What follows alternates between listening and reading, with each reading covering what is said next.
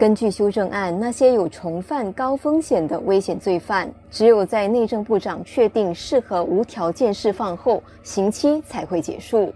在长达四个小时的辩论中，有议员质疑为何由部长而不是法院来评估危险罪犯刑满后是否适合获释。阿育尼集选区议员林瑞莲则担心，在评估罪犯对社会造成危害的风险方面，可能缺乏准确性。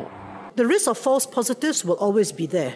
We therefore run the risk of over detaining someone based on a wrong prediction of dangerousness. In the case of the SEPP, the risk of over detention is amplified because there is no definite release date. 林瑞莲说：“他们肯定会基于对危险的误判而出现过度拘留某人的风险。就保护公共安全增强版 SEPP 的判刑而言，由于没有明确的释放日期，过度拘留的风险将被放大。”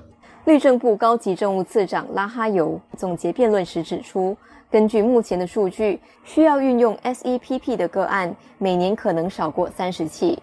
在囚犯服完法院判处的刑期后，再由部长决定是否需要加强保护公众的安全，延长拘留期，这能起到更大的作用。In specific situations, the minister's role in deciding whether to release the offender is not unique in our criminal justice system.